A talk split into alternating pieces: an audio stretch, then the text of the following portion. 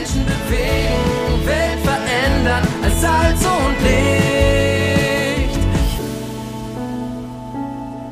Hoffnungsgeschichten. Hundertmal von Gott bewegt.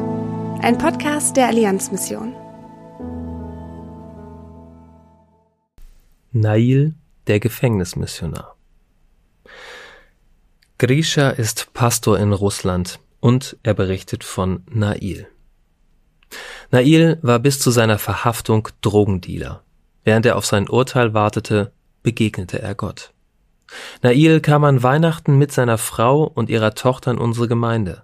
Er wartete im Foyer auf seine Familie, wo einige Christen versuchten, mit ihm zu sprechen. Damals reagierte er feindselig. Doch eines Tages kniete er in seiner Einzimmerwohnung nieder und bat Gott um Gnade. Daraufhin hörte Nail eine liebevolle Stimme, die ihm Vergebung zusprach. Das war der Anfang von etwas Neuem. Nail wurde ein leidenschaftlicher und hingebungsvoller Christ.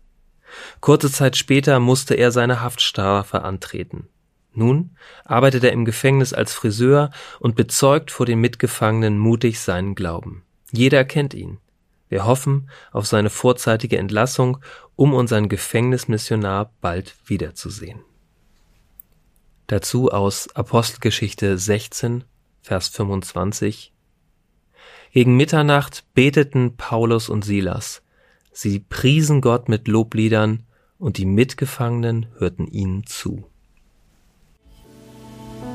Lesen und ermöglichen Sie weitere Hoffnungsgeschichten unter allianzmission.de slash Hoffnungsgeschichten.